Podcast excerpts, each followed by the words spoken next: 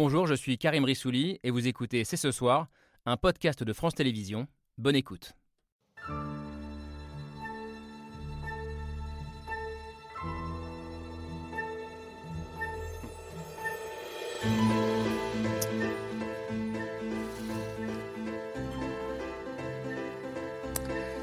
Bonsoir à toutes et à tous, soyez les bienvenus sur le plateau de C'est ce soir. 24 heures après, la question reste toujours euh, sans réponse, mais nous allons essayer ce soir d'y apporter quelques éléments. Christiane Taubira a remporté la primaire populaire, mais pourquoi faire? Incarne-t-elle l'ultime espoir d'un rassemblement de la gauche ou au contraire une simple candidature de plus qui vient renforcer le sentiment de confusion et d'implosion d'une famille politique qui n'a plus de famille que le nom? Et puis il y a une autre question posée par ces résultats. Il n'y a peut-être pas de grand vainqueur, mais y a-t-il une grande perdante? Anne Hidalgo, incarnation d'un parti socialiste en lambeaux, cinquième de cette compétition, doit-elle renoncer Au menu de C'est ce soir la gauche, son éclatement, sa disparition, diraient certains. À 69 jours de la présidentielle, le débat est ouvert.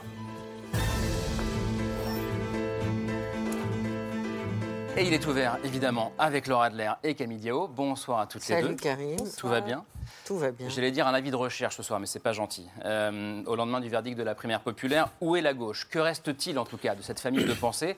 Que reste-t-il de la social-démocratie également euh, et du PS, ce parti qui l'incarnait, qui a contribué euh, à structurer la vie politique française pendant les 45 ans? On en débat ce soir avec nos invités. Bonsoir Pierre Laroutureau. Bonsoir. Soyez le bienvenu sur ce plateau, député européen, connu comme l'un des promoteurs depuis longtemps de, la réduction du temps de travail, de la semaine de, de 4 jours.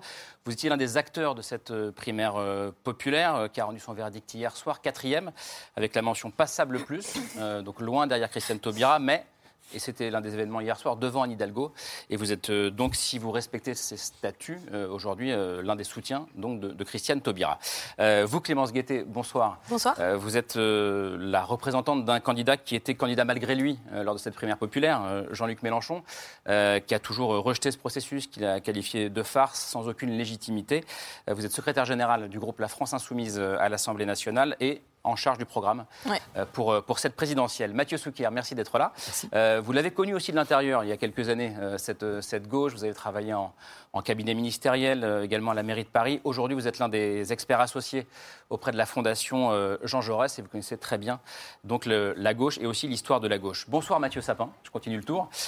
dessinateur, réalisateur, citoyen de gauche, je pense qu'on peut le dire. Ouais. Et, et surtout grand, grand passionné de politique. Ça fait dix ans, je crois que vous, vous suivez la gauche carnet à la main, euh, alors dans la conquête du pouvoir, au pouvoir euh, également. Euh, cette année, vous dessinez encore pendant la campagne, vous pilotez un grand projet en immersion avec plusieurs dessinateurs sur cette campagne, et vous êtes aussi l'incarnation d'un documentaire dont le titre résonne plutôt bien avec nos débats du soir, La disparition, signé Jean-Pierre Pozzi, qui essaie de, de, comprendre comment le PS, grand parti de gauche en France, est passé en 40 ans de François Mitterrand à l'Élysée à la situation actuelle. Vous menez l'enquête et d'ailleurs au cours de cette enquête, vous allez croiser à un moment donné une certaine Laura Adler euh, donc ça tombe bien. Euh, et puis Charles Consigny est aussi avec nous. Merci à vous euh, d'être là, avocat, ex-chroniqueur, on peut dire ex maintenant, homme de droite. Vous soutenez officiellement Valérie Pécresse depuis la semaine dernière. Vous êtes en charge de la mobilisation de la société civile. Votre regard nous intéressait aussi ce soir. Et puis cette disparition, entre guillemets, de la gauche, pour reprendre le terme du, film, arrange-t-elle la droite? Pas si sûr, pas simple euh, de réinstaurer, que, réinstaurer un clivage gauche-droite soit simple, justement quand, l'adversaire euh, est, au tapis. Allez, on débat, euh, et pour lancer le débat, la preuve par trois, signé Hugo Bernard.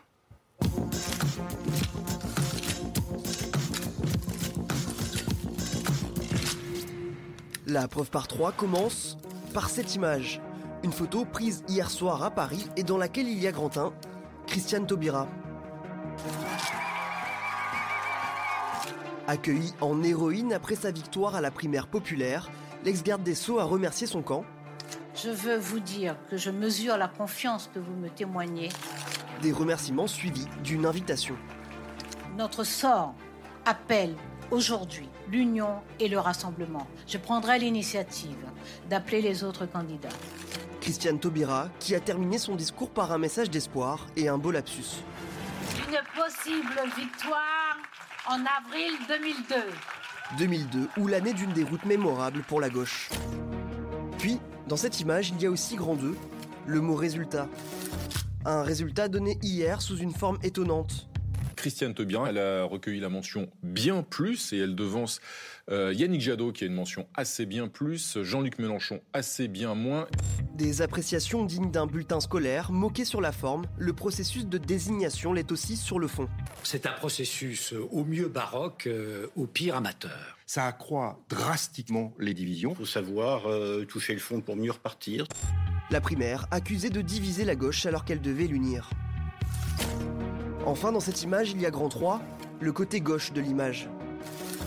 La gauche dont tous les candidats avaient annoncé ne pas vouloir participer à ce processus. Yannick Jadot, non, c'est non pour la primaire. Ah non, non, non, c'est non. Aujourd'hui, tous sont exaspérés par le résultat de la primaire. Moi, j'ai pas de commentaire à faire. Elle vous appelle à l'union de nouveau. Oui, oui, c'est bien, bonne idée. Ça aurait pu être euh, un rassemblement de toute la gauche pour une candidature unique. C'est une candidature de plus.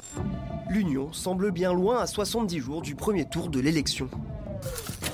Une photo, trois détails et une question. Le résultat de cette primaire est-il un ultime espoir pour la gauche ou l'incarnation du désespoir? Alors, espoir ou désespoir? Très bonne question. Tiens, je vais me tourner vers le citoyen de gauche, Oui. Euh, Mathieu Sapin. Euh, espoir ou désespoir? Dans quel euh, état d'esprit vous êtes, vous, aujourd'hui? Ben, oui, il y a un autre mot qui est consternation. Il existe aussi. Mais, mais après, le, bah, Pourquoi consternation, d'ailleurs? Bah, Parce qu'il n'y a, y a vraiment pas de quoi. se- Enfin, moi, le, le- le film donc, que, je porte, la, la disparition, c'est pas un film dont je suis heureux dans le message qu'il porte. Hmm. C'est-à-dire que j'aurais préféré faire un film euh, voilà, plus, plus, euh, Qui s'appellerait La Résurrection Ouais. ou- plus solaire, et, euh, enfin, avec Jean-Pierre Pozzi, donc, son réalisateur. Mais, mais en fait, c'est un film qu'on a tourné il y a un an. Il y a un an, on avait le- le- comment dire, le- une espèce d'intuition, mais on ne pensait pas qu'un an plus tard, c'est-à-dire aujourd'hui, la situation de la gauche et, et du Parti socialiste serait celle qu'elle est. Après, une élection, euh, il reste du temps et il y a des surprises, il y a des coups de théâtre. Euh, Mm. Moi, je, je viens de la fiction, donc j'aime aussi beaucoup euh, observer ça comme, voilà, comme Ouais. une pièce qui, qui se joue et on ne sait pas ce qui va arriver. Peut-être que le résultat va être très étonnant. Donc, voilà. Mais aujourd'hui, oui, je ne suis pas spécialement optimiste. Il y a encore du temps, il y a plus que 69 jours. Euh, Mathieu Soukir, parfois j'ai le sentiment qu'on est à 6 mois, à 1 an de l'élection. Oui, alors euh, on se rapproche, et donc puisqu'on se rapproche, on devrait commencer à aborder les débats de fond. Alors, Ouais. On voit qu'on a du mal à le faire.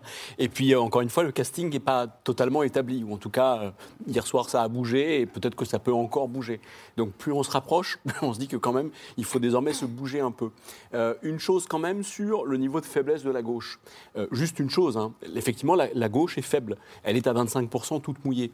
En 2017, elle était déjà à 25%. Donc elle est aussi faible qu'en 2017, elle n'est pas plus faible qu'en 2017.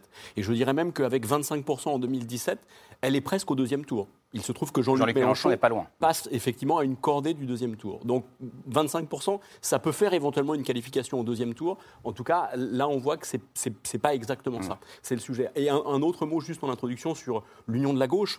L'union de la gauche, en réalité, est plutôt l'anomalie, plutôt l'exception. La gauche a rarement été unie à l'élection présidentielle. Euh, quand François Mitterrand est élu en 81, il y a cinq ou six candidats de gauche. Quand euh, François Hollande est élu en 2012, il y a aussi cinq ou six candidats de gauche. Ouais. Donc le problème, c'est pas l'addition en fait des candidatures, c'est à quoi servent ces candidatures, à quoi chaque candidature correspond-elle. Et si je résume même votre propos, c'est euh, le cumul des deux, le problème aujourd'hui pour la gauche. C'est euh, la faiblesse plus la division. Oui, et par ailleurs, je pense l'interrogation collective autour du sens de chacune de ces candidatures. Je reviens euh, à la primaire populaire pour l'instant. Hier soir, je crois que vous avez parlé de, de mascarade, vous, Charles Consigny. Pourquoi une mascarade? C'est pas un bel exercice démocratique? J'ai trouvé ça.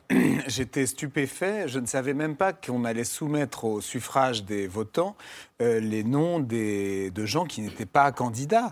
Euh, je- ma- malheureusement. Ça aurait pu tomber sur vous. quoi.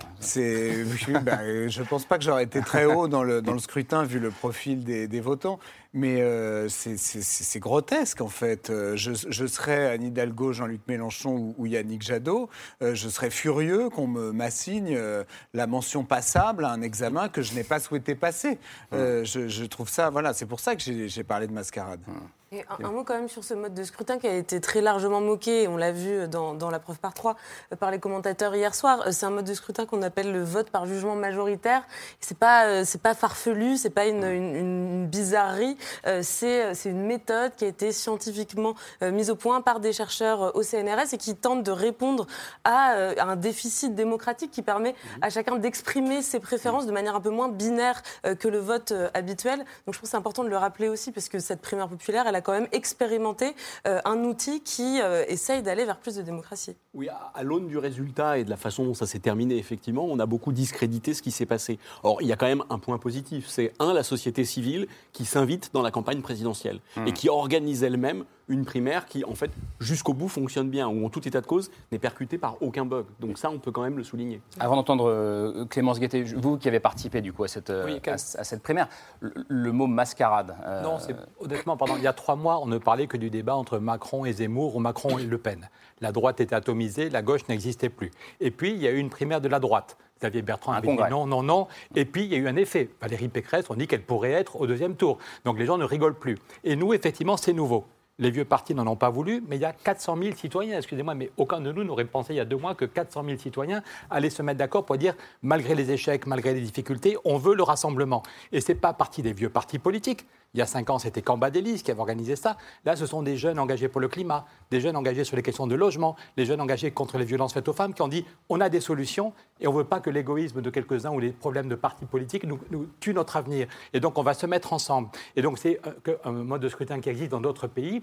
L'idée, c'est pas de couper des têtes. C'est de dire en fait, OK, Taubira est arrivé devant, mais Jadot est pas très loin et Mélenchon a une bonne note. Donc pourquoi est-ce que vous ne faites pas une équipe pourquoi vous vous divisez alors qu'on vous a mis des bonnes, des bonnes notes à tous et qu'on part d'un socle commun? On a oublié de dire que pendant quatre mois, il y a eu un travail où il y avait des gens de chez Mélenchon, des gens de chez Taubira, des gens de Hidalgo, et qu'on s'est mis d'accord sur dix propositions.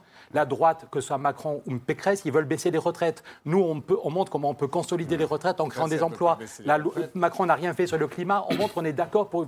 Si on gagne, dès le mois de juillet, on fait voter une loi climat. Dès le mois de juillet, si on gagne, on fait voter la loi contre les violences faites aux femmes qui existe en Espagne.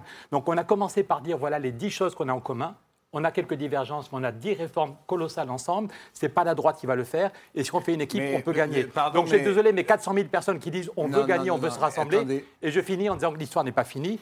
Il y a cinq ans, c'est fin février que tout s'est débloqué. Quand François Bayrou, le 22 février, François Bayrou a dit OK, j'ai fait un accord sur trois points avec Macron, je retire ma candidature. Et c'est le 22 février que Macron a pris. Voilà. Donc nous, on a encore, je revois euh, Christiane Mhm. Taubira après-demain, on va prendre des initiatives pour se rassembler. Ça n'est qu'une étape. Mais 400 000 personnes qui votent avec un projet commun, ça a de l'allure. Et si fin février, on a encore autant de candidats, là, on est mauvais. Non, je, je- je voudrais juste répondre, parce que d'abord, Valérie Pécresse ne propose pas du tout de baisser les, les retraites. Au contraire, qu'il faut travailler faire- plus longtemps, elle veut vu le faire taux de une chômage vraie- Elle veut faire une vraie seniors. réforme des retraites pour les garantir. Mais elle n'est pas pour la retraite à 62 ans, c'est ce que dire, Pierre réformer qu'on finira par les baisser. Ensuite, elle a un vrai euh, plan sur les violences faites aux femmes, avec une accélération des procédures de jugement euh, de tous les cas de violences faites aux femmes et de violences intrafamiliales. Et ensuite, euh, pardon, mais moi, je trouve ça totalitaire, cette primaire populaire, en réalité. C'est-à-dire qu'on force les gens, mais ça, c'est typique de la gauche, on force les gens à se soumettre à un processus auquel ils ne veulent pas se soumettre. Mais c'est typique du raisonnement des gens de gauche. À 15 000 C'est- voix près, Jadot était devant. non, Vous mais pensez c'est que Jadot dire- aurait critiqué mais à c'est 15 000 dire- a dire 15 000 de le- plus, mais les amis, dire le ça, ça aurait été intéressant de voir Totalitaire, c'est peut-être un peu C'est dire, fort. c'est dire le peu de cas que vous faites de la liberté individuelle. Les gens sont même On pas libres. Mais vous, totalitaire, Les gens sont même pas libres de dire s'ils ont envie d'être candidats ou pas. On veut une Moi, je équipe. trouve ça Les citoyens disent- Je, je- je voudrais qu'on entende Clé- Clémence Guettet, euh, parce que c'est vrai que 400 000 euh, votants, c'est pas, c'est pas rien. Ça n'est pas anecdotique. Non, non, c'est pas rien. Après, euh, bon, ça a déjà été dit, mais on n'était pas candidat à la, à Oui. la candidature. Donc c'est quand même le premier euh, effet gênant de ce processus, c'est que, en effet, on, on ne souhaitait pas s'inscrire dans ce processus dans lequel pourquoi, on ne se reconnaissait pas, parce que notamment sur le fond, euh, Monsieur Larouturou a parlé du socle commun.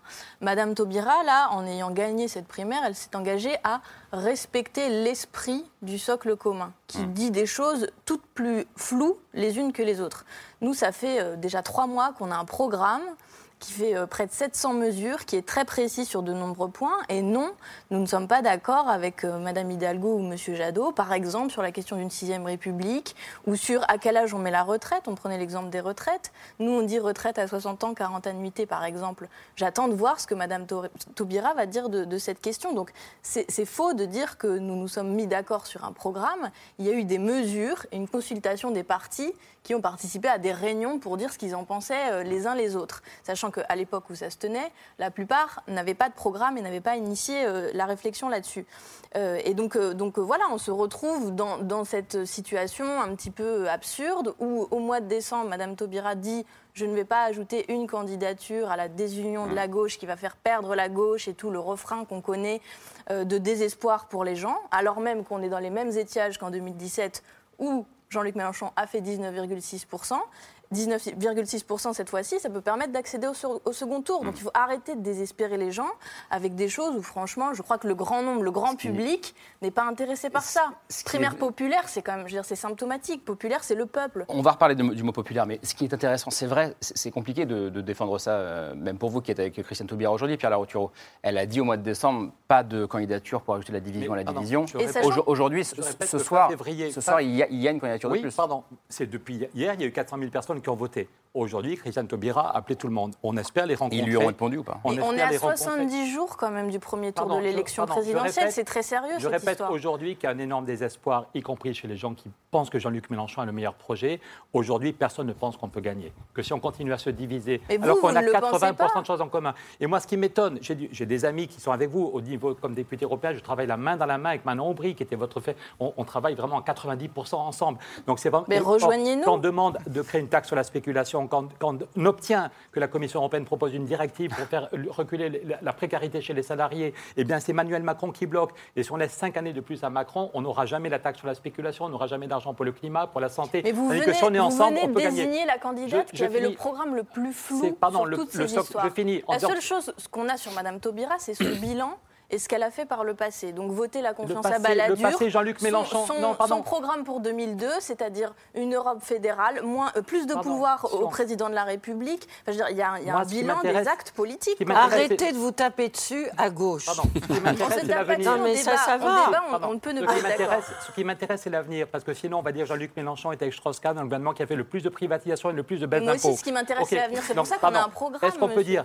Moi, ce qui m'étonne, c'est de voir comment vous refusez cette primaire alors que vous avez félicité au Chili Gabriel Boric, qui a créé la surprise. Un gars de 35 ans qui crée la présidentielle avec 58% Ça n'était pas des une voix. primaire. Il venait d'une primaire du bloc des primaire. dignités. Gabriel. Boric Ça, a gagné la c'est Et dernier point, dans les pays qui nous entourent, ils sont moins stupides. Vos amis en Espagne, les amis de Podemos, sont avec les socialistes au gouvernement. Ils espéraient tuer le PS, mais ils ne l'ont pas fait. Ils sont en Et coalition. vive les élections ils relancent- portugaises, Ils hein. relancent la semaine de 4 jours. Hier, c'est Antonio Costa qui a regagné. En Allemagne, le programme On de va être bien coalition. avec la semaine de 4 jours. Pardon, en Allemagne, Ça, le programme de coalition. Je peux en finir. France. La France, c'est- Je c'est peux- cool économiquement, mais on va faire la semaine de Pardon, 4 je jours. peux finir. En Allemagne, les écolos. Je suis content que vous soyez divisés. je- les Allem- les- en Allemagne, les écolos rêvaient d'être numéro un. Ils ne sont pas numéro un, mais ils sont numéro deux. Ils ont créé un accord de coalition. Ils vont augmenter le salaire minimum de 25%. Hmm. Les écolos, les socialistes et un troisième parti, plus 25% pour le salaire minimum. Ils vont augmenter les retraites. Ils vont accélérer, la- la- le- gagner la bataille du climat. Est-ce que nous, à- parce qu'ils se sont alliés. Bref, il faut, est-ce bref, que il nous, on va bref, il faut continuer à être prêt à faire, des, divisés? à des- à faire des compromis. Oui, quand on a en gros. 80% de solutions en commun et nos petites divergences, on les réglera par des référendums si on arrive au pouvoir. Rapidement, et puis après, on Non, continue très le vite. Je pense que là, on est à 70 jours du premier tour de l'élection présidentielle. 69 Donc 69 même. Donc, et je veux dire, le, le temps, ça va passer très vite. On a une campagne à faire, on a des gens à convaincre, notamment des abstentionnistes qui, pour le moment, s'annoncent euh, de manière assez massive. Le, le résultat de la présidentielle, ça peut être l'abstention massive. Donc c'est ça qu'il faut combattre Plus on est divisé, en premier. plus on désespère les gens. Plus Mais on non, est je ne divisé, suis pas d'accord avec vous, monsieur. Nous avons un Mm. programme et au premier tour, les Français et les Françaises vont départager des programmes. Au second tour, nous l'avons dit, nous serons prêts à rassembler et à faire avec celles et ceux qui voudront faire avec nous. Oui. Rapidement. Un, un- un mot sur le calendrier, en fait, que- que- qui, à, à mes yeux, est un, est un faux prétexte. Euh, encore une fois, la C'est-à-dire finale... les, les 69 jours qui nous Oui, séparent oui, oui. Alors, bien sûr, il faut, il faut se dépêcher. Il faut désormais se dépêcher. Mais encore une fois, la finale de janvier dans les sondages est rarement la finale de l'élection présidentielle. Comme le rappelait Pierre Laruto tout, tout à l'heure, en fait, euh, la dernière fois, c'est effectivement en février que les choses se sont décantées. Mmh. Benoît Hamon euh, a été désigné à, à la primaire à la date d'aujourd'hui ou à peu près. Ouais. Bah Donc, vous voyez, c'est à peu près pareil. Et il a ensuite, il a discuté pendant quelques jours, quelques semaines semaine avec Yannick Jadot, qui s'est rallié à Ouais. lui. Donc en réalité, et, et je dirais que cette fois-ci, les choses Avec sont encore plus marquées. Bah oui, les, choses sont encore Mais- plus marquées. Ça n'a rien à voir avec la question du timing. Les choses sont encore plus marquées cette fois-ci parce qu'on voit bien que le- le- la crise sanitaire venant percuter la campagne, la campagne sera encore plus courte Hmm. que les précédentes, de toute façon. Et dernier élément, la volatilité de l'électorat. Aujourd'hui, rien n'est figé. L'opinion n'est pas encore du tout dans la campagne et Hmm. les votes ne sont pas du tout figés. Et d'ailleurs, on, on l'a vu au cours des dernières semaines. Valérie Pécresse, en quelques jours après la- sa propre désignation à la primaire, pris a pris points. 7 points dans les sondages. Euh, Éric Zemmour a explosé en quelques semaines et, et en siphonnant Marine Le Pen, qui elle a perdu 12 points en 6 semaines. Donc on voit bien que ça peut bouger très vite. Et effectivement, en, en 2017, euh, une fois désigné, Benoît Hamon est passé en quelques semaines de 18 à 6. Si on peut passer de 18 à 6 en quelques semaines, on peut aussi passer de 6 à 18 en quelques semaines. Tout est possible. Donc je pense que le calendrier est en tout cas un, un faux argument. Et, et la question qui se pose aussi, c'est qui, qui sont ces 392 000 personnes qui ont, qui ont choisi de désigner euh, Christiane Taubira comme euh, candidate de la, enfin, suite à la primaire populaire? Euh, Hier, ça a donné lieu à un certain nombre de commentaires assez ironiques euh, sur Twitter. Je vais en lire quelques-uns, par exemple celui-ci. Est-ce qu'on a des informations sociologiques sur les votants À vue de nez, je dirais les habitants du 11e arrondissement et les néopropriétaires de Pantin. C'est Charles Consigny qui a écrit ça. Ouais, pour ceux qui ne connaissent pas Paris, le 11e et Pantin, ce sont des zones qu'on va pouvoir qualifier de bobos, hein, pour, pour faire vite. Alors, sur à peu près Les le deux même thème, organisateurs avaient un côté assez bobo. Christiane Taubira, le profil... Vous-même, gens- vous vivez dans la rue On aurait dit Eh, les gens qu'on croise chez Bio, c'est bon. Mais non, mais le profil sociologique des. Eh, C'est eh, très bien, je- eh, pense que vous avez fait Abril, votre J'adore, ce en débat. J'adore Bah ce débat. Je propose un truc. Camille termine et on débat. Voilà. Voilà, non, juste à peu près sur le même thème, Christiane Taubira, elle s'est retrouvée euh, taxée de candidate de la gauche podcast, émission qui a eu pas mal, euh, enfin émission expression qui a eu pas mal de succès. nouveau concept, la On gauche parle à peu près du, du même public, mais c'est vrai que ça souligne une vraie question. Euh, est-ce que cette primaire populaire, c'est vraiment une primaire populaire, ou est-ce qu'on y retrouve un profil sociologique pour faire, pour, pour caricaturer de jeunes urbains plutôt éduqués, euh, finalement une, une espèce de niche au sein même de la gauche Pierre Larouturou. Est-ce que vous, vous savez qui, qui ont été les Non, participants à personne ne sait. euh, On a primaire tous été surpris d'avoir 400 000 personnes. Je répète quand même, le congrès du PS, il y a eu 12 000 votants. 12 000. Yannick Jadot, 50 000 personnes. Et là, alors qu'on n'avait Il y avait, quasiment il y avait aucun 100 accès aux 130 médias, 000 votants chez les, chez les écolos quand même. 100, un peu moins, 100 000 votants. Voilà. Mais il y avait eu Inscrits. 2 millions de votants à la primaire euh, en 2017. Oui, parce que, je- mais je pense effectivement qu'en 2017, euh, la plupart des grands dirigeants du- de la gauche avaient accepté le jeu. Moi, quand Badelis m'avait foutu dehors, quand Badelis avait refusé que je participe, voilà, mais parce que mes idées étaient un peu trop radicales pour lui. Mais effectivement, quand vous avez un débat entre Martine Aubry et la Benoît semaine Hamon, de deux jours. mais vous êtes un vrai rigolo, vous, vous avez une vraie réflexion sur le préca- la précarité. Je pense qu'à chaque fois que la droite est au pouvoir, on voit la précarité qui recule. Vous avez Vous aviez moins de jours dans votre semaine de travail qu'il y en a dans la semaine normale. Vous Mais vous étiez savez pour- que les- la semaine de 4 jours, je vous conseille un film qu'on a fait avec Philippe Geluc, 30 minutes d'explication. Il y a quand même déjà 400 entreprises qui sont passées à 4 jours sans baisser les salaires. C'est Antoine Ribou, le patron de Danone, qui a lancé l'idée en 93. Vous n'avez jamais créé une entreprise, c'est Ah le plus si, grand patron d'industrie. cabinet d'avocat. Bravo, Alors, ne ok. soyez pas c'est- insultant. Celui qui a lancé l'idée de la semaine de créé ma 4 première jours, c'est Antoine à Ribou. 18 ans, et aujourd'hui, et le débat revient. il y a un an, et je peux vous dire Est-ce que que c'est pas le débat d'aujourd'hui C'est qu'on pas plus difficile de faire ça. Est-ce qu'on peut revenir sur le, de la police. sur le Moi, je suis profil. Je suis frappé. Il y a trois mois, tout le monde. Yannick Jadot m'a dit que ça allait faire pchit. Il pensait qu'on n'arriverait jamais à 100 000 ou 150 000. Et moi, ce qui m'a donné envie de tenir, c'est quand je voyais des jeunes, un gars de 16 ans qui a fait le tour de Brive, tour de la Corrèze en vélo avec ses copains pour parler de la primaire populaire. Des jeunes qui, quand ils sortent de terminale à Metz, euh, qui vont tracter pour la primaire populaire parce qu'ils sont engagés pour le climat, parce qu'ils font des cauchemars à cause de la question du climat. Les gens de Marseille, quand un logement, un, immeuble s'est effondré, ils se sont dit mais c'est pas possible qu'on laisse des gens mourir parce que les logements s'effondrent. Leur premier combat, c'est sur la question de la, la précarité du logement. Et après ça, ils ont dit on veut qu'il y ait des nouvelles règles en matière d'accès au logement. Les gens qui s'engagent contre les violences faites aux femmes, c'est pas que des bobos. Clémence Oui. Guettet, sur, sur cette question-là, parce que vous avez l'air de ne pas être d'accord avec euh, Pierre Larouturou. Non, mais mais pourtant, le mot populaire, il vous, il vous parle. Bien sûr, mais du coup, je, je pense vraiment que si on avait des informations sur le profil sociologique des gens qui, se sont, enfin, qui ont voté en ligne, qui ont pu euh, mettre euh, leur empreinte bancaire, par exemple, pour ensuite accéder au vote de cette primaire populaire, je pense que ça serait intéressant euh, quand nous, on va euh, dans les quartiers populaires pour faire des, des caravanes, donc on s'installe et ensuite on va voir les gens, on discute, on fait du Pour le coup, Christiane Taubira fait beaucoup de déplacements dans les Mais, quartiers mais populaires. jamais cette question de la primaire euh, populaire n'est évoquée. Les gens, ils ont des préoccupations euh, pour le lendemain, pour euh, la fin du mois, des, des préoccupations, des inquiétudes euh, qui, qui ne sont pas de cet ordre-là. Donc je crois que vraiment, c'est- c'était Mais pas pourquoi leur vous sujet. êtes tellement contre tout ce qui peut contribuer à la revitalisation de la démocratie Parce que- parce que je ne c'est- sais pas. c'est bon pour la démocratie. Et vous allez 250 avoir 000. des votantes et des votants Ah non, vraiment, et moins d'abstentionnistes. Non mais ça, ça, ça peut-être. Par, C'est déjà par pas exemple, mal. le, le truc, c'est qu'on fait croire que ça a œuvré à un certain rassemblement. Il y a une des candidates déjà qui a dit que- qu'elle allait euh, soutenir euh, Jean-Luc qui Mélenchon. arriver septième. Parce qu'en fait, ces gens ne se sont pas engagés à soutenir Madame Taubira. Donc euh, chacun va repartir finalement dans. dans, dans- Les C'est- 260 c'est- Non, mais nous dire que c'est truc de bobo. Les Je vous ai pas dit 260 ça, 000, monsieur, je vous les ai pas 260 000 insulté. qui soutiennent Jean-Luc Mélenchon, est-ce qu'on vous demande de vérifier si c'est pas des bobos? Je dis que c'est intéressant. Moi, je suis désolé, je ma femme est prof. Est-ce qu'un prof est disqualifié a priori parce qu'il est bobo? Je- Est-ce que quelqu'un qui travaille à l'hôpital, quelqu'un qui s'engage Je ne vous ai pas- dit ça. Parlez à mais Consigny, C'est c'est des lui hommes et des femmes qui veulent la justice sociale, qui veulent pas gagner le. Ce qui est vrai, c'est que cette primaire s'autoproclame populaire. Et on voit bien que ça ressemble peut-être, on ne sait pas parce qu'on n'a pas la sociologie, mais on pressent que c'est le rapt habituel de la gauche qui, euh, récupère des pas. termes pour se les attribuer, alors qu'on voit année après année, élection après élection, que la gauche en réalité a perdu les classes populaires. Le droit depuis populaire, longtemps. ça existe aussi. hein. Et qui c'est qui a voté chez Je vous La sociologie qui a voté pour la droite- la- Pécresse. la- La sociologie qui a voté pour Madame Pécresse. On a une Pierre je droite Est-ce que vous avez je voté Mathieu Sapin? Je ne sais pas si vous êtes la gauche podcast. Euh, ou- J'ai pas voté à la primaire populaire, j'étais pas inscrit, donc je pouvais donc pas voter. Euh, non, j'ai regardé ça avec intérêt parce que parce que euh, c'était comme un événement dans la campagne. Il y a Mm. quelque chose de nouveau, il y a de l'inédit. Et euh, si on doit dégager quelque chose de positif, je pense que c'est bien de voir que c'est le côté spontané, que les, les gens décident de, de, de- de s'emparer d'un événement comme ça. Mais, mais peut-être que des, des gens qui nous regardent ne, ne comprennent pas cette division des, leaders et des, partis de gauche. Est-ce que pour la comprendre, Mathieu Sucre, il ne faut pas aussi se dire que, peut-être pas Jean-Luc Mélenchon, mais en tout cas tous les autres, euh, se disent que 2022, c'est perdu.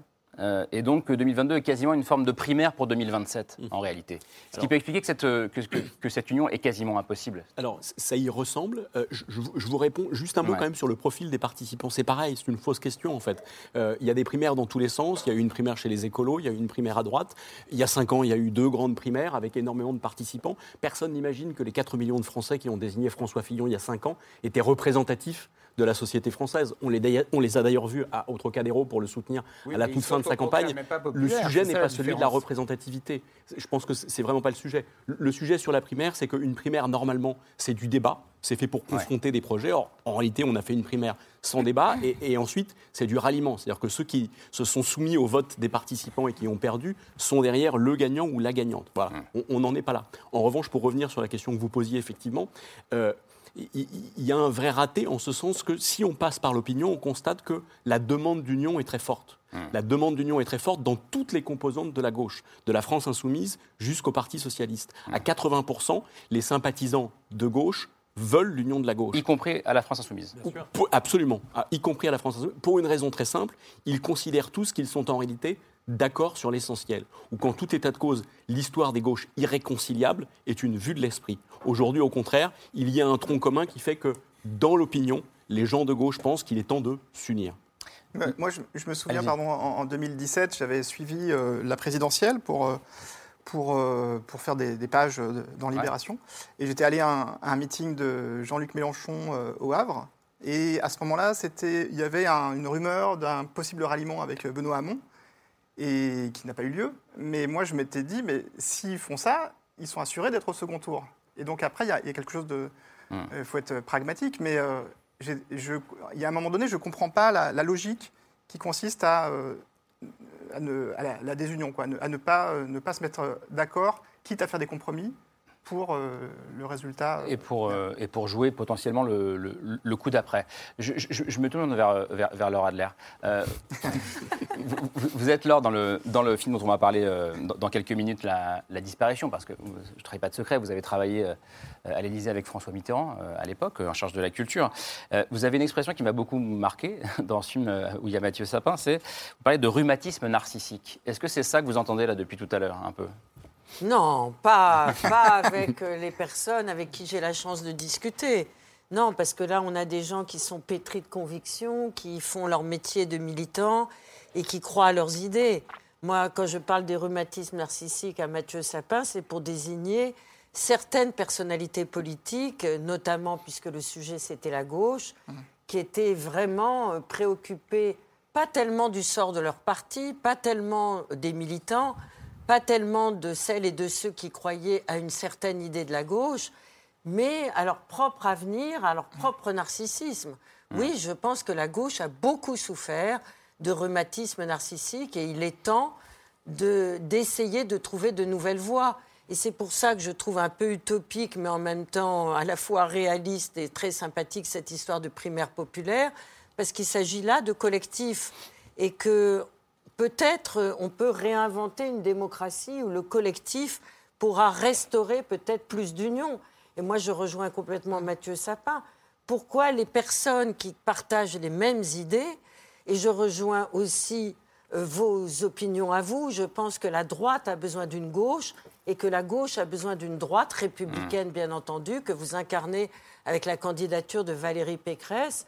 Mais cette espèce de, de, de, de balançoire euh, très inégalitaire n'est pas bonne non plus, je pense, pour la droite. c'est- intéressant, Charles Consigny. Est-ce que, la droite républicaine que vous incarnez a besoin de la gauche? Non, moi je pense que la démocratie a besoin de l'alternance. Euh, je pense que dans la démocratie, il y a notamment le fait de changer d'équipe régulièrement et de changer d'idée au pouvoir.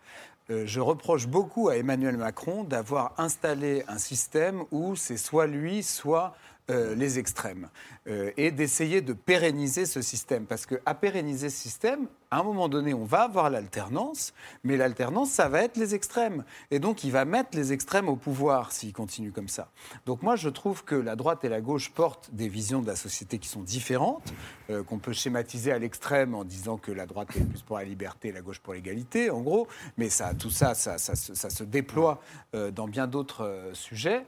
et que c'est pas du tout un clivage ringard. Emmanuel Macron a essayé de le ringardiser parce que ça l'arrange politiquement, mais c'est pas du tout un clivage ringard. D'ailleurs, je m'étonne quand même, euh, je crois que j'ai déjà eu l'occasion de le dire ici, euh, donc j'espère pas trop radoter, mais on sort quand même d'un- quinquennat qui a été marqué par euh, notamment certains débordements. de- lors des manifestations contre les Gilets jaunes, il y a eu des violences policières qui ont été choquantes. Il y a eu, euh, pendant le confinement, euh, des étudiants qui faisaient la queue à la soupe populaire. Il y a eu tout un tas de choses dont la gauche aurait pu euh, s'emparer, mais elle n'a pas réussi à le faire. Et elle se retrouve dans une situation où euh, ce, ce- ce même président sortant euh, va peut-être arriver à capter des voix de gauche vers lui, alors que je trouve qu'il a, il a donné beaucoup de signes qui devraient au contraire dégoûter les électeurs de gauche. C'est intéressant ce que Ouais. vient de dire Charles Alors Consigny. justement, il y, a- il y a une étude du, du CEVIPOF et de la, de la Fondation euh, Jean Jaurès qui, euh, qui a suivi euh, ceux qui ont voté pour François Hollande euh, en 2012, donc ceux qui avaient été séduits par le fameux discours du Bourget et par cette phrase Mmh. « mon ennemi, c'est la finance ». Et en fait, dix ans sont passés et euh, l'enseignement de cette étude, c'est que l'électorat de gauche de François Hollande à l'époque, c'est complètement dispersé, c'est complètement fragmenté. On va avoir un diagramme qui va nous représenter où est-ce qu'il se trouve Ça, c'est pour Pierre aujourd'hui. Euh, alors aujourd'hui, il se partage entre tous les candidats. Donc il y a Yannick, Yannick Jadot, Anne Hidalgo et Christiane Taubira qui recueillent chacun à peu près la même proportion des anciens électeurs de François Hollande, autour de 10-11%. Ça vient. On voit que Jean-Luc Mélenchon, lui, il est derrière avec 7%. Et en fait, finalement, le seul candidat euh, qui émerge parmi ceux qui ont porté François Hollande au pouvoir, eh bien, c'est Emmanuel Macron avec 36% des intentions euh, de vote. Et ça, c'est très révélateur puisque ces mêmes électeurs, euh, à l'époque, en 2012, il y a 10 ans, ils s'identifiaient assez massivement à la gauche. Et aujourd'hui, ils sont plus que 58% à se dire de gauche. Euh, Clé- Clémence Guettet, quand on, quand on voit ça, je vais, je vais le formuler Ouais. de façon volontairement provocatrice, mais est-ce que le candidat de la gauche euh, aujourd'hui, finalement, c'est pas Emmanuel Macron?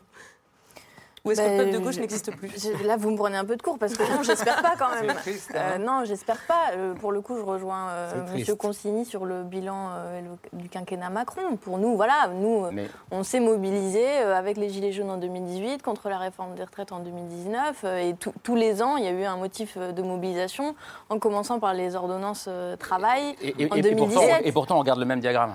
Mais Bah, qui vous dit que François Hollande ne va pas se présenter parce qu'il est dans le placard C'est pas fini, c'est vrai, vous avez mais raison. On voit bien que Attention, si on se rassemblait, on serait beaucoup plus nombreux. Si on se rassemblait, Mais La dramaturgie est théâtrale. qu'on est mais- d'accord, nous, pour mais vraiment effectivement à la séparation des banques, pour faire. Vous soyez à peine plus nombreux en Mais pardon, réalité est-ce que-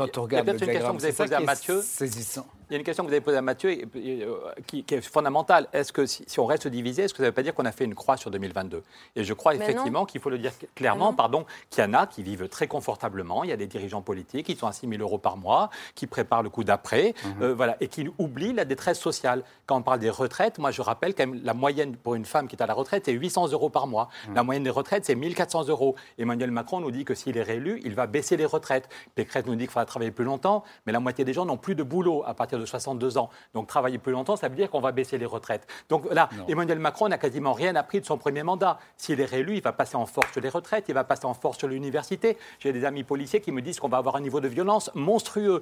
Emmanuel Macron n'a rien fait pendant 5 ans sur le climat. Il a, il a repris 10% des propositions faites en France et il a bloqué l'action européenne. Je suis député européen, je peux montrer que Macron a bloqué l'action de toute l'Europe sur le climat. Si on a encore Macron ou Pécresse pendant 5 ans, c'est dramatique. On a 5 ans de perdu pour le climat, c'est des centaines de milliers de morts dans les 20 ans qui viennent c'est à Clémence Guettet qu'il faut le dire alors. Mais donc, ce n'est pas un sujet majeur. Pendant...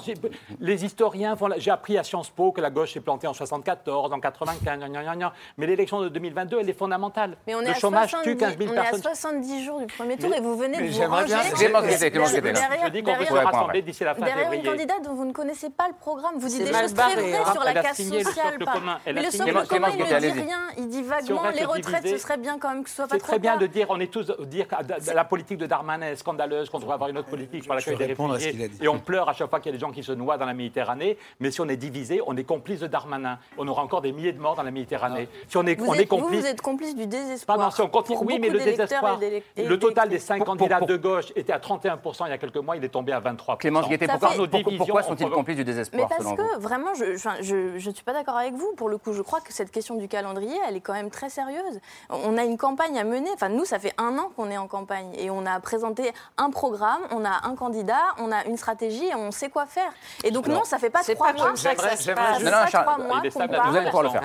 à dire on va perdre, on va perdre, c'est terrible, la gauche est désunie, etc. Et par ailleurs, il y, a, des gens qui disent il faut l'unité et il y a des gens qui essayent de faire le rassemblement vraiment. On le fait. Nous, on vient de faire le Parlement de l'Union populaire qui est présidé par Aurélie Trouvé, qui est l'ancienne présidente d'Attaque, qui représente par elle-même euh, euh, des mouvements sociaux, des mobilisations qui ont compté pour notre camp.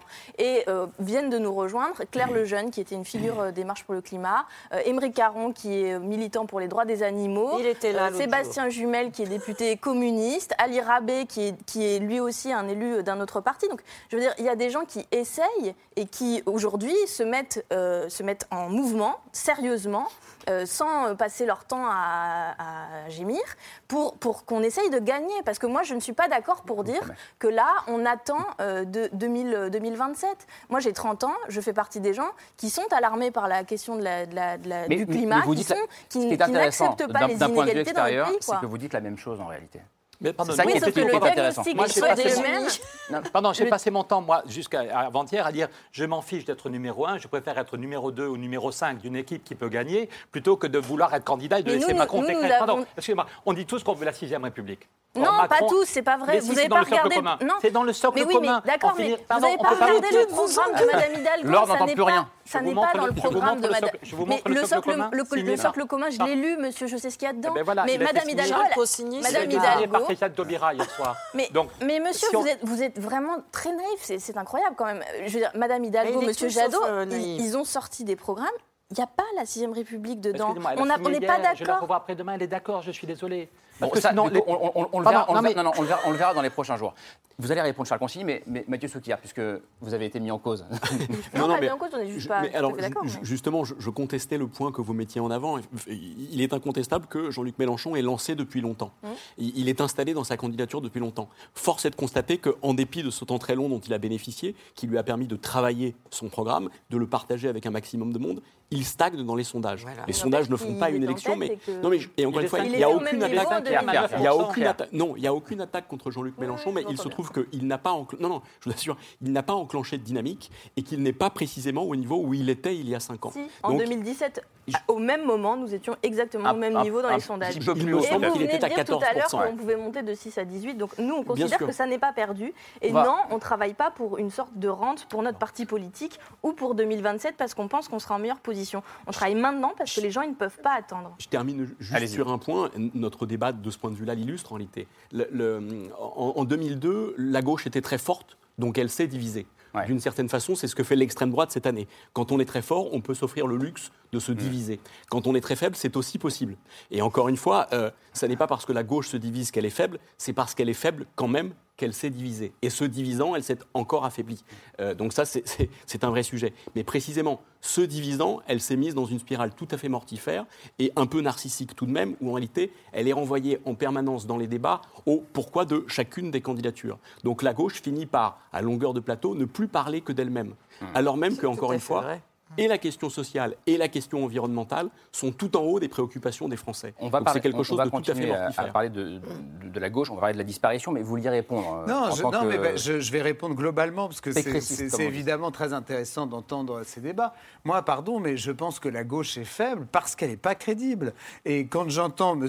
Larouturou faire de- son, sa, sa propagande en nous expliquant qu'en fait, il n'y aurait que la gauche qui défend l'écologie alors qu'elle veut flinguer la filière nucléaire en France, qu'il faut au contraire renforcer, euh, sécuriser et, et dynamiser, et qui est le, un des principaux atouts euh, écolos de la France, qui est un atout industriel majeur, qui est un atout technologique extraordinaire. Et, et donc c'est cette même gauche qui vient nous, nous Alors, le dire problème, c'est que sur le nucléaire, il y a un clivage au sein de la gauche, hein. Bah oui, de toute façon, j'ai l'impression que surtout, même sur la couleur du cheval blanc d'Henri IV, il y a un clivage au sein de la gauche. Mais, mais nous expliquer qu'ils ont le monopole de l'écologie, ça me fait rire quand ils veulent en fait flinguer le principal atout de la France euh, là-dedans. Et quand on vient nous dire qu'il y a des chômeurs, etc., qui souffrent, mais, mais pourquoi il y a des chômeurs en France? Parce qu'il y a des charges sur les salaires qui sont extrêmement élevées. Qui sont élevées pourquoi? Parce qu'on applique des mesures de gauche. Il y a des chômeurs par... Mais oui, mais bien sûr, monsieur Ah, rappelez-moi le bilan de Nicolas. Sarkozy Mais sur- savez-vous, en par matière de climat ou en matière de savez-vous, chômage Là, il y a une sa- du clivage par savez-vous, droite, J'ai oublié le, le bilan de Nicolas Savez-vous- Sarkozy oui, le sur bilan, les questions de climat, bilan sur les questions de Sarkozy, chômage, le bilan de Sarkozy sur la crise, il est excellent. Euh, Ah bon euh, Oui, le bilan a- sur la crise économique, oui. Heureusement qu'on n'a pas eu la Routuro, président de la République, au moment de la crise On n'a jamais économique. essayé. J'ai préféré qu'il y ait Sarkozy.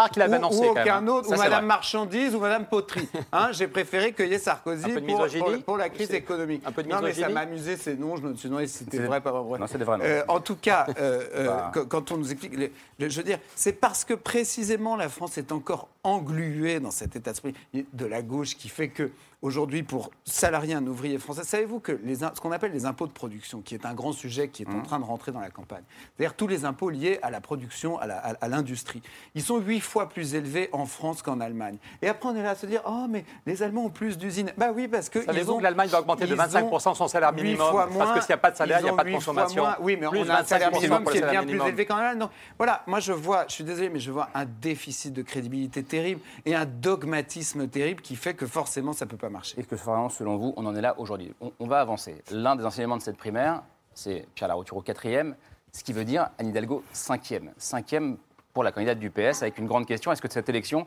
annonce la fin définitive du Parti socialiste? Comment le PS en est arrivé là? C'est la question que vous posez, Mathieu Sapin, euh, dans, ce film, la disparition, alors, avec un jeu de mots, hein, disparition d'IS- d'IPS Arition, j'arrive pas à le dire, euh, film de, Jean-Pierre Pozzi qui sort la, semaine prochaine euh, en salle, dans lequel on vous voit donc enquêter sur cette disparition dans le sillage d'un homme qui a tout connu au, PS, hein, le- les victoires, les défaites, Julien Drey. Alors pourquoi et comment le parti de Mitterrand, de Rocard, euh, de Jospin, de Hollande plus récemment, a-t-il pu tomber aussi bas À qui la faute Sur quelle valeur justement?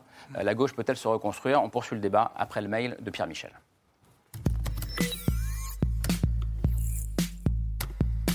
Parti en décomposition, perdu dans la présidentielle, le PS se retrouve aujourd'hui seul face à lui-même. On est devenu une sorte de forteresse institutionnelle.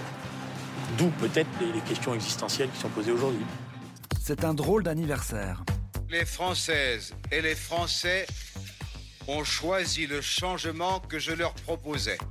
1981, victoire de François Mitterrand 2021, le dessinateur Mathieu Sapin y revient. Je suis pas journaliste, je dirais plus je suis témoin privilégié. Mais dans la disparition, Mathieu Sapin part surtout à la recherche d'un parti aujourd'hui presque disparu, le Parti socialiste. Lendemain qui chante ou énorme gueule de bois. Vous attendez une renaissance. Ce soir, elle est douloureuse. De la fête de la Bastille au départ de Solferino avec Julien Drey et des compagnons de route du PS, la disparition, c'est celle d'un parti, d'un courant, mais aussi d'un engouement. Des slogans étaient répétés inlassablement et le symbole du Parti socialiste, la rose, était très présent. Le PS, c'est une histoire de défaite. Le Parti socialiste, c'était comme, d'un certain point de vue, une chose qui était éternelle. Mais un parti qui a su revenir après la défaite. Nous avons appris que le pouvoir éloigne. Il coupe les dirigeants des dirigés, il coupe même les responsables des militants. Après la Bérézinade de 93, le coup de tonnerre de 2002 ou Ségolène Royal en 2007. Quelque chose s'est levé qui ne s'arrêtera pas. Mais un parti qui en 2012 avait l'Assemblée nationale, le Sénat, les villes et les régions, un parti qui n'a pas su quoi faire de ses victoires. J'ai décidé de ne pas être candidat à l'élection présidentielle. 2022, le PS n'a plus grand-chose et presque plus de candidates. Ça ressemble terriblement au commencement de la fin. Elle est la seule estampillée PS. Elle est aussi créditée de 3% dans les sondages. Ils s'y sont tous mis. Pour nous écarter, Hier, Anne Hidalgo est arrivée en queue de peloton de la primaire populaire. En cinquième position, Madame Anne Hidalgo avec une mention passable plus. PS peut mieux faire. Et je remercie Pierre-Michel pour cette chute magnifique. Euh, Mathieu Sapin, en tant que citoyen, en tant qu'électeur, vous aviez besoin de comprendre, vous, euh, ce qui s'était passé, justement? Oui, et alors, encore, euh, encore une fois, on a, on a tourné il y a un an. Donc, il y avait vraiment cette. Il y a un an, c'était. voilà, on, on voulait faire ce film avec Jean-Pierre Bozzi plus comme un signal d'alarme. Hmm. Et puis, bon, les événements ont fait que le, le film est sorti beaucoup plus tard que ce qu'on avait prévu. Et il sort maintenant. Et, et- et donc là, on- il arrive presque tard, en fait. Euh, C'est-à-dire que le, le film raconte. alors, mais, euh, il- mais il se fracasse un peu sur le réel, quand même. voilà, c'est ça. C'est-à-dire qu'il y a, il y a- et pour nous, c'est très déstabilisant parce qu'on voulait plus sensibiliser les, les spectateurs à, à cette question. Et on- en fait, là, on accompagne un, un moment, un mouvement. Une fin de vie. Et euh, bon, après. Pardon Une fin de vie. Vous accompagnez une fin de vie. oui, alors après, on ne sait pas, c'est des cycles aussi, hein, on ne sait pas ce qui va... Ce qui va c'est ça qui est intéressant, c'est moi j'aime beaucoup euh, voir les choses sur, la, sur un Le temps, temps long. long, ouais. Et d'ailleurs, le film euh, commence en 81, donc il y a vraiment cette, cette durée, et c'est- et c'est, je crois, quelque chose qui est vraiment au crédit du film, les- des, des spectateurs de, Mmh. bah, de votre génération de 30 ans ou, ou 20 ans. euh, l'ont beaucoup apprécié, ont été touchés parce que ça leur euh, montre quelque chose qu'ils n'ont pas connu mais dont on leur a parlé. Mmh. Et, euh, et voilà. Et donc l'enquête, euh, parce que c'est comme une enquête, Ouais. euh, essaie de- d'expliquer ce qui s'est passé et pourquoi et comment. Alors, qu'est-ce qui s'est passé? La question, euh, c'est une grande question, mais Mathieu Souquer. à, à chaque expérience du pouvoir, la gauche est sortie exsangue. Je veux dire, le, le petit rappel historique qu'on avait là le dit très bien en réalité. En 93, à, à l'issue de deux septennats de François Mitterrand, la gauche est à terre. Euh, alors, avec déjà un procès en trahison très fort. Très fort. Euh, en, en 2002, elle est plus qu'à terre, alors qu'elle a un bilan plutôt honorable. Elle, est devancée par l'extrême droite pour la première fois dans l'histoire de notre pays. Et en 2017, rebelote. Alors, c'est- c'est un des talents de, de François Hollande. Il est vrai qu'en 2012, quand la gauche accède au pouvoir, elle a tous les pouvoirs, elle atteint un niveau de pouvoir jamais connu sous la Ve République. En- la gauche n'a jamais été aussi haute qu'en 2012. Et elle n'a jamais été aussi basse qu'en 2017. C'est tout le paradoxe de François Hollande. Il avait suscité assez peu d'espoir et il a quand même su susciter beaucoup de déception à la fin. Voilà, donc évidemment, Anne Hidalgo, cinq ans après, elle est quasiment au niveau de Benoît Hamon. Et puis, comme sa propre campagne à elle n'a pas été très bonne, elle est même encore plus bas que Benoît Hamon. Mais soyons prudents quand même, parce que je pense que la fin du PS dont on parle en réalité, c'est surtout, je ne sais pas si c'est la fin des partis. En tout cas, on voit bien qu'on est dans un cycle politique où tous les partis, tous les partis dans leur ensemble ont de vraies difficultés. Euh, Bah, en- l'occurrence, sont- LR, ils s'en sont bien. euh, oui, mais pardonnez-moi, pardonnez-moi, Charles Consigny, mais par exemple aux européennes, votre camarade Bellamy a fait un score absolument piteux pour Oui, un grand mais parti. je Il sais n'y a pas, pas si d'attaque. c'était lié au parti. 8%. Encore une fois, il n'y a pas d'attaque. C'est juste pour dire que Mais il la, a fait la- le score la fragilité à une élection pour le grand parti. Oui, La oui, mais là, le, le et la congrès, fragilité des euh, le- partis. le congrès LR, ça a été une réussite objective. Ça a été peut-être un rebond, mais la question c'est euh, est-ce que sur le temps long, justement. Mais les- encore une fois, si, si on parle de sympathie partisane, euh, nous on a des enquêtes à la Fondation Jean Jaurès sur, sur les sympathies partisanes, même chez LR en fait, les sympathies, les sympathies partisanes se sont totalement, totalement effondrées. C'est-à-dire qu'il n'y a plus de fidélité des électeurs, il n'y a plus de fidélité des sympathisants. Donc tout ça bouge et concerne en réalité tout le monde. C'est ce qui fait que, pardon, un Emmanuel Macron sorti de nulle part peut devenir président de la République en 2017, ou que Éric Zemmour sorti de nulle part peut devenir un quasi-finaliste en quelques semaines. Alors, J'ai trouvé que le film euh, suscitait quand même un espoir à la fin. Parce qu'il y a beaucoup de personnes qui se sentent, c'est une expression un peu ringarde et je m'en excuse, le cœur à gauche. Être de gauche, c'est une manière de vivre le rapport au monde. C'est la fin du PS, mais je ne suis pas sûre que ce soit la fin de la gauche. Vous l'avez dit tout à l'heure, les étayages, les socles euh, d'adhésion euh, euh, sont à peu près équivalents à l'élection présidentielle euh, Donc, c'est la fin d'un fonctionnement de la gauche, mais ce n'est pas forcément la, fin d'un peuple de gauche qui voudrait euh, développer ses propres aspirations par rapport à une démocratie très instable. C'est là que je vous rejoins, Charles Consigny, c'est que la droite et la gauche défendent des idées qui ne sont pas tout à fait les mêmes, mais communient quand même dans un idéal républicain. Et donc, euh, vive la démocratie quand elle euh, préserve euh, l'impossibilité à l'extrême droite de se qualifier au deuxième tour. C'est ça, en tout cas, en Et- tant que et- personne de gauche, c'est ce à quoi j'aspire, comme bon nombre de, de personnes qui ne sont pas forcément militantes. Je ne suis pas militante, mais on a envie que les gens de gauche s'unissent. Mais, Et- mais, mais, et mais- il y a quand même une question. à des propositions. Une question qui est posée, c'est que malgré tout, même si euh, la gauche n'est pas morte, la gauche est historiquement faible. Et même si elle fait la même chose en 2022 qu'en 2017, où elle était déjà très faible. Euh, la question, c'est comment est-ce que la, la gauche en est arrivée là? Alors, il y a eu la question du pouvoir, de la trahison du peuple, entre guillemets, pour, euh, pour certains. Et dans le film, Julien Drey dit quelque chose de, de très important et de très intéressant. Euh, il raconte qu'il y a un jour très précis où il a compris que, en gros, pour le PS, la fête était finie, entre guillemets. On est en 2016, et voilà ce que dit François Ruffin, à l'époque figure du mouvement Nuit debout. Je propose éventuellement qu'on termine sur un serment. Nous ne voterons plus PS. Je vous ai pas entendu. On reprend, je ne vous ai pas entendu. Nous ne voterons plus PS. Je reprends. Nous ne voterons plus PS. C'est hyper intéressant cette, euh, cette séquence. C'est consternant, On, est en temps. 2016. Et Mathieu Sapin, je viendrai vous dire, ouais, j'ai compris ce jour-là que, que quelque chose s'était cassé. Et d'ailleurs, on ne l'a pas compris à l'époque. Oui, bah, c'est- c'est c'est vrai que ça fait, c'est typiquement le- ce genre de, de- de clash, on peut dire, de, de, de- de courant. Euh, mais moi, je, enfin, par rapport à ce qu'on disait tout à l'heure aussi, je voudrais euh, préciser que là, on se focalise beaucoup sur la présidentielle. On, on parle de fin de la gauche, de fin du PS. Mais euh, si on parle des municipales, si on parle des régionales, c'est pas tout à fait la même, euh, la, la même euh, équilibre. Et il y a encore aujourd'hui, c'est une force qui est quand même très présente à ces échelles-là. Et, euh, voilà. Pierre, Pierre Laroutureau. Je crois qu'il y a un proverbe, un proverbe africain qui dit qu'un vieil arbre qui meurt et qui tombe fait plus de bruit que 50 arbres qui poussent. Voilà. Et je crois que la gauche n'est pas morte. On est des millions à s'engager dans la vie associative, sur les questions concrètes dans notre quartier, sur le soutien scolaire, sur l'accueil des réfugiés.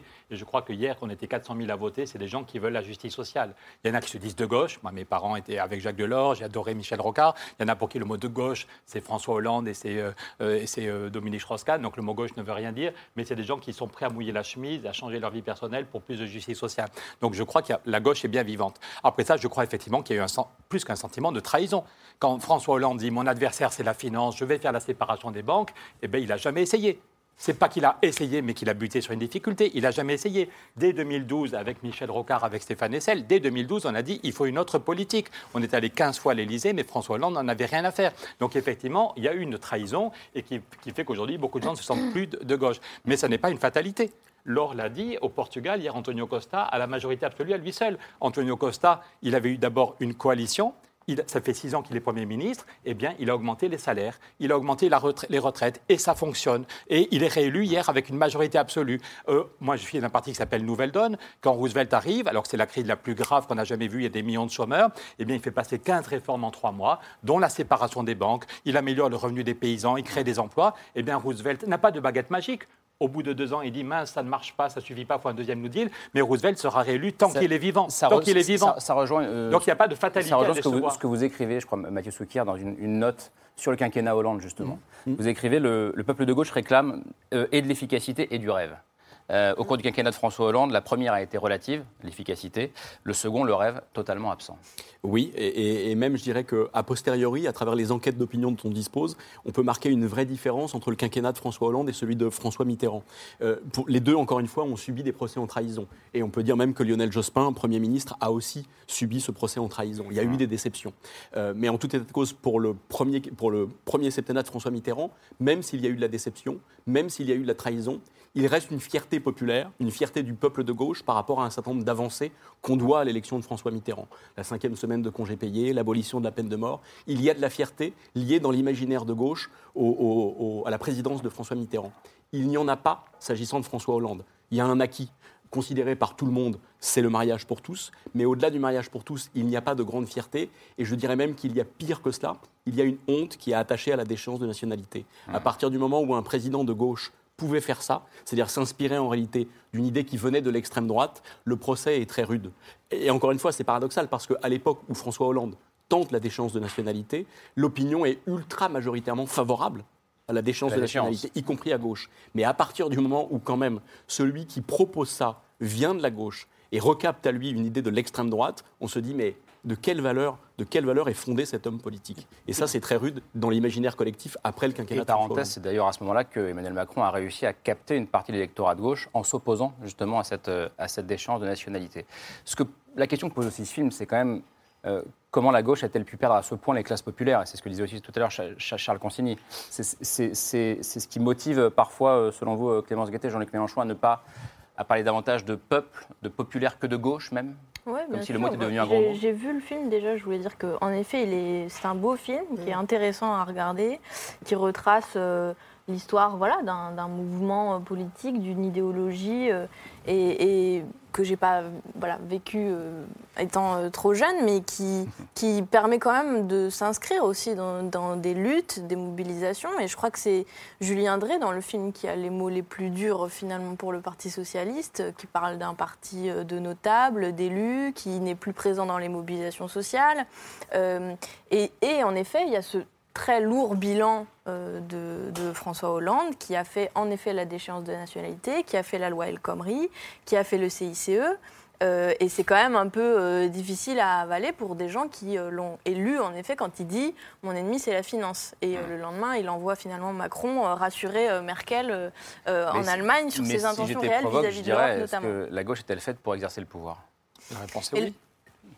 Pardon, la réponse est oui, mais est-ce qu'on est capable Il y a quand même eu aussi, vous parlez d'efficacité, il y a quand même eu un million de chômeurs en plus, et puis tous ceux qui sont plus comptés comme chômeurs parce qu'ils sont tombés en fin de droit. Et L'autre jour, euh, j'étais à, Mulhouse avec des gens qui luttent contre la précarité, des chômeurs et des précaires. Quelqu'un qui est au RSA, il est à 490 euros par mois. 400 nous tous, je pense qu'on vit bien. Voilà, les gens qui sont. Quand Oui, on est au chômage et puis au bout de deux ans, on ne trouve pas de boulot, on tombe à 490 euros, la vie quotidienne est un enfer. Et donc, quand le PS, il y a eu un million de chômeurs en plus et des centaines de milliers qui sont tombés dans la pauvreté, le PS n'a jamais été capable d'actualiser son programme. C'est une des grandes critiques qu'on a fait avec Michel Rocard. que- Ça, c'est la croissance en France dans les années 60. Le PS, François Hollande, Macron, qui était son, euh, son conseiller, continue à dire la croissance revient, la croissance revient. Si, on a- si on baisse les charges pour les entreprises, on aura plus de compétitivité, plus de croissance. Voilà la croissance en France dans les années 60, 70, 80, 90. voilà. Et c'est pareil en Allemagne. Il y a deux ans, comme rapporteur général du budget, j'allais souvent en Allemagne avant le virus. Eh bien, l'Allemagne était en train de retomber en récession. Si elle n'avait pas accueilli des Il réfugiés il- il syriens. dit quoi ce graphique pour Elle bien montre- ça veut dire que quand on compte sur la, ça veut dire que Il faut- compter sur la croissance aujourd'hui. arrêtons de compter sur la voilà, croissance. et donc c'est pour ça qu'il faut inventer un modèle de Pour faire gagner la gauche. et de plein emploi sans croissance. c'est agir pour le climat et savoir relancer la négociation sur les quatre jours. Il faut inventer un système de plein emploi et de prospérité sans croissance. Et oui, on est en Bah, 2022. très bien, non, mais très bien. 2022. Moi, je vais inventer un système d'éclairage sans électricité. On va se mettre à la bougie. Je suis content que ça vous fasse et, je, rire. et je suis sûr Je suis que ça va intéresser. rire. La- Non, mais c'est pas la même en sérieux. Allemagne, pardon. Mais écoutez, monsieur, c'est pas sérieux. Pourquoi est-ce que les gens vous écoutent pas? C'est qu'ils voient bien quels pays dans le monde sont euh, dynamiques économiquement, quels pays offrent un meilleur avenir à leurs enfants, quels pays ont des bons dans- dans systèmes quel pays il y a pas de précarité? Dans quel pays il y a pas de précarité? On est la septième puissance économique mondiale avec un niveau de redistribution avoir très élevé. il peut y Ah. avoir, on est la septième, ça dépend des, ça dépend des classements. On est plutôt, pas- on a soyons plutôt, sérieux. on a plutôt tendance à décrocher. Je suis désolé. Et pas- ce sont pas des pays qui ont des, des, euh, systèmes étatistes. Nous sommes un pays riche et solidaire, parmi les plus riches et parmi les plus solidaires au comme monde. ceux que vous sérieux. défendez, euh, qui sont aujourd'hui performants C'est sur le plan économique. Mais oui, mais prenez les classements. On se fait. Enfin, moi, je veux bien tout, mais mais c'est- c'est c'est juste pas crédible une seconde. La France a un problème de prospérité, de dynamisme économique. Jusqu'en C'est ça, son 2004, on avait une balance commerciale excédentaire jusqu'à que l'Allemagne commence à trop baisser ses salaires. Mais ce n'est pas le sujet de ce soir. Non. C'est- c'est- C'est pas le je sujet je de veux ce dire, soir. tous les Français Mais- voient bien que ce qu'on doit faire, c'est se remettre au boulot, desserrer un peu les taux. Je vais vous dire, vous, Vous êtes m'avez- déjà allé dans une usine, vous savez ce que m'avez c'est que les gains de accusé- non, non, productivité, vous avez arrêtez déjà vu vos des monopoles ridicules, cher monsieur. Euh, moi, vous, vous m'avez accusé d'un truc que vous, peut-être, vous n'avez pas fait. Moi, j'ai créé en effet plusieurs entreprises dans ma vie, et la dernière en date, c'est un cabinet d'avocats indépendant. Et donc, j'affronte, j'ai euh, trois associés. Moi, j'ai eu 12 salariés. Euh, j'ai trois associés, deux collaborateurs. J'affronte ce que c'est que le système français de charges, d'impôts, etc. Eh bien, je peux vous dire que parfois, j'en ai un peu ras-le-bol et que je me dis que j'aimerais bien qu'il y ait peut-être un peu moins de gens qui phosphorent. Mais moi, je suis content qu'on ait un hôpital public qui fonctionne. Je suis content Ah, qu'il y ait que des, des vaccins fonctionne gratuits. bien. Mais non, Parce parce, que que, Sarkozy. qu'avec votre ça- système, il non, fonctionne pardon, bien. Excusez-moi, mais je suis content qu'il y ait des cotisations sociales. La France, elle est leader, la cotisations France est leader mondial à part. On n'est pas sur. À part les, On- les- on essaie- les- les dictateurs, les dictatures communistes, on est Oh. leader du monde Oh, non. du On est- taux de prélèvement obligatoire. C'est vrai ou c'est pas vrai? Là, vous savez On quoi? est Je- leader eh, Vous savez quoi Ce qui est bien, du taux de ce qui est bien, prélèvement c'est qu'on est revenu dans un, dans un débat. faudrait qu'on y aille On est dans les années 80. Il faudrait qu'on y aille toujours plus, mais c'est pas les années dire que je défends 80. un modèle Bah si, il y a- un vrai clivage droite-gauche. Ah Je voudrais donner la parole à Camille Diao. Oui, mais justement, j'ai envie de basculer dans le pire des années 80, c'est-à-dire les régimes autoritaires euh, d'inspiration Camille. collectiviste. Que ce- Pardon, ça c'est la première fois qu'on me l'a fait. Mais Vous quand tout à l'heure, vous évoquiez euh, l'exemple portugais comme exemple d'une gauche euh, qui, qui réussit à, perdurer et à, rester au pouvoir. Il y a un autre exemple de gauche en Europe qui a réussi à reconquérir son électorat et à retrouver le pouvoir au prix d'une mutation idéologique. C'est en Europe du Nord, notamment euh, en Norvège et au Danemark, où les sociodémocrates ont retr- retrouvé le, le pouvoir en misant euh, sur le social, sur l'écologie, sur la défense de l'État-providence, mais et particulièrement au, au Danemark euh, d'ailleurs, en durcissant considérablement leur position sur l'immigration, sur la politique d'asile. Ça fait presque penser à, à ce qu'essaye d'opérer Fabien Roussel par certains euh, aspects. Est-ce que finalement la gauche, pour reconquérir le pouvoir, n'est pas condamnée à, à abandonner une partie de sa ligne de gauche Je Clémence Guettet, là-dessus à, à l'Assemblée. Non, non, enfin, je crois pas du tout. J'ai vraiment du mal, à, une difficulté à être dans le commentaire de la gauche, etc. Je trouve ça, euh, ça demande une mise à distance qui est bizarre parce que voilà, on est en campagne, on fait des propositions, on est dans un temps très offensif en fait où Mm. on essaye justement d'accéder au pouvoir pour changer réellement euh, la vie de, de millions de gens. Euh, donc euh, non, puis je crois pas qu'il y ait une dynamique quelconque qui qui s'opère euh, dans la direction euh, dont vous parlez. Donc je, non, ça me semble être un non-événement. Allez, on poursuit la discussion. Vous êtes d'accord? C'est la liste de ce soir.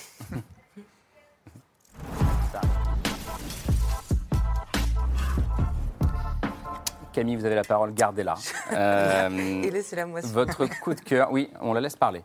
Euh, un projet qui porte le même nom que le, que le film de Mathieu Sapin, sans jeu de mots, cette fois-ci, La Oui, disparition. le même nom, à un détail près, c'est qu'il n'y a pas de point d'interrogation, c'est la disparition tout court. Belle coïncidence pour que je vous parle de ce nouveau média indépendant qui vient de voir le jour euh, sous une forme assez surprenante puisque c'est un média épistolaire. Alors à chaque numéro, c'est un reportage long format au long cours euh, qui est rédigé comme une lettre et qui est donc expédié comme une lettre deux fois par mois euh, dans votre boîte aux lettres. Ça c'est pour la forme. Euh, sur le fond, euh, ce média a l'ambition de chroniquer les disparitions en cours dans notre monde. Donc il n'y a pas encore eu de numéro consacré à la disparition du Parti socialiste, mais ça arrivera peut-être un jour. Euh, alors deux, exemples, puisque deux lettres ont été envoyées à ce jour. La première, elle traitait de la disparition euh, du métier de routier aux États-Unis euh, face à l'automatisation et aux, camions intelligents qui sont en train d'être développés par des entreprises comme Amazon. La deuxième lettre, c'est l'auteur qui nous écrit depuis Socotra, qui est une île au large du Yémen, où on trouve les tout derniers arbres dragons. On va voir une image qui sont des arbres à sève rouge qui datent de l'époque des dinosaures. Ils ont 20 000 millions d'années et ils sont en train de disparaître avec le réchauffement climatique. Euh, c'est un très très bel objet, je l'ai là, euh, qu'on reçoit en prime. euh, ah bah, je l'ai pas sorti de son enveloppe, voilà, avec euh, des mots croisés. C'est sur du beau papier, c'est très bien euh, d'imprimer et on a aussi une carte postale qui nous permet ensuite de euh, renvoyer bah, un courrier, euh, soit, enfin voilà, par la ça- poste. ça sort à quelle. euh, c'est quoi la, la, La fréquence La fréquence, comme, euh, pas- les comment on 15 dit d'ailleurs là Périodicité. La périodicité, c'est tous les 15 jours et donc on peut s'abonner à La Disparition, qui est un très beau projet indépendant sur ladisparition.fr. Voilà, je vous le donne. Vous le voulez? Ah, il a de la chance, je le voulais. Euh, mais c'est pour vous, bien sûr, vous êtes invité. Laure, un livre très politique. Oui, moi je vais hein. parler de la disparition peut-être de l'indépendance des universités. Je ne vais pas faire plaisir à notre ami Charles Consigny, mais il sera peut-être quand même d'accord avec moi sur la qualité et la mise en perspective de ce philosophe qui s'appelle Claude Gauthier, de cette historienne qui se nomme Michel Zancarini-Fournel. C'est le premier livre, je crois, qui dans le domaine des sciences humaines, essaye de mettre en perspective le rôle des intellectuels par rapport à l'indépendance euh, programmatique, intellectuelle et à la liberté des universitaires. Alors c'est un livre euh, qui se place historiquement en disant que l'engagement des intellectuels et des universitaires, pour la première fois en France, ça a été évidemment l'histoire de l'affaire Dreyfus, mais ça, on pouvait l'imaginer. Ensuite, il se place dans la perspective de mai 68, où là, on a eu une opposition entre deux types d'intellectuels. D'un côté, Raymond Aron, de l'autre, Jean-Paul Sartre, et d'autres comme Edgar Morin, qui n'ont pas eu la même grille d'analyse par rapport à ce qui se passait dans cette, entre guillemets, fracture de la société. Et puis ensuite, il a, tous les deux abordent le problème de l'actualité plus contemporaine et de 95, des grandes grèves de 95, où là a surgi un nouveau modèle d'intellectuel. On l'a peut-être oublié, mais Pierre Bourdieu, professeur au Collège de France, a presque dit qu'il allait se présenter à la candidature présidentielle parce qu'il estimait qu'à l'époque, il incarnait le mouvement des protestataires dans la rue. Et puis aujourd'hui, évidemment, le livre se termine par la grande polémique qui divise la droite et la gauche pour savoir si les universités sont vraiment indépendantes. C'est euh, votre candidate, Valérie Pécresse, qui avait à l'époque, en tant que ministre de l'Enseignement supérieur, porté d'ailleurs avec brio le. non, mais c'est vrai qu'elle l'avait porté avec brio.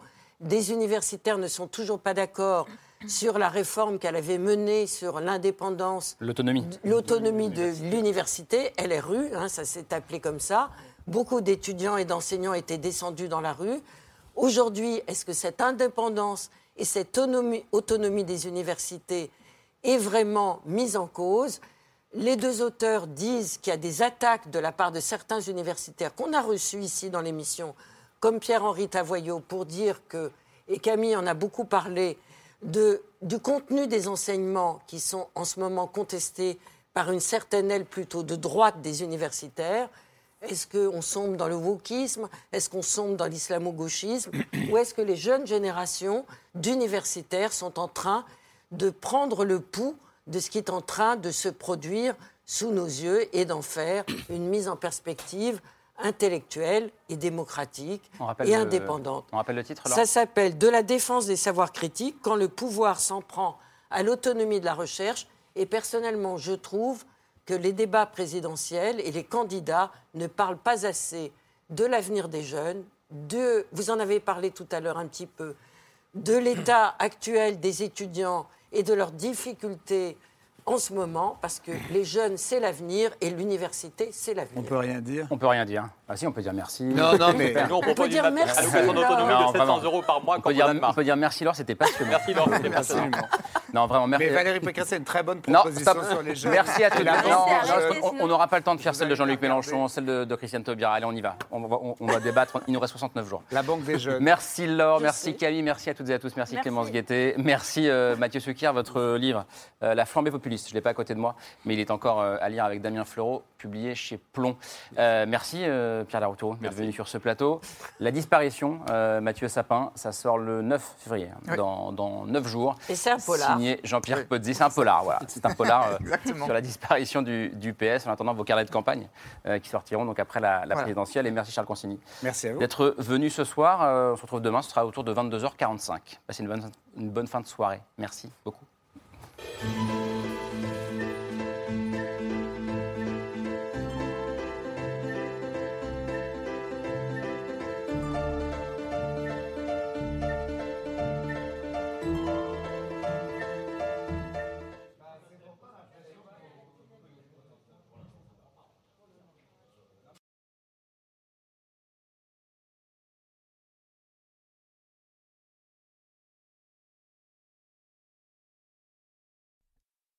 C'était C'est ce soir, un podcast de France Télévisions. S'il vous a plu, n'hésitez pas à vous abonner. Vous pouvez également retrouver les replays de l'émission en vidéo sur France.tv.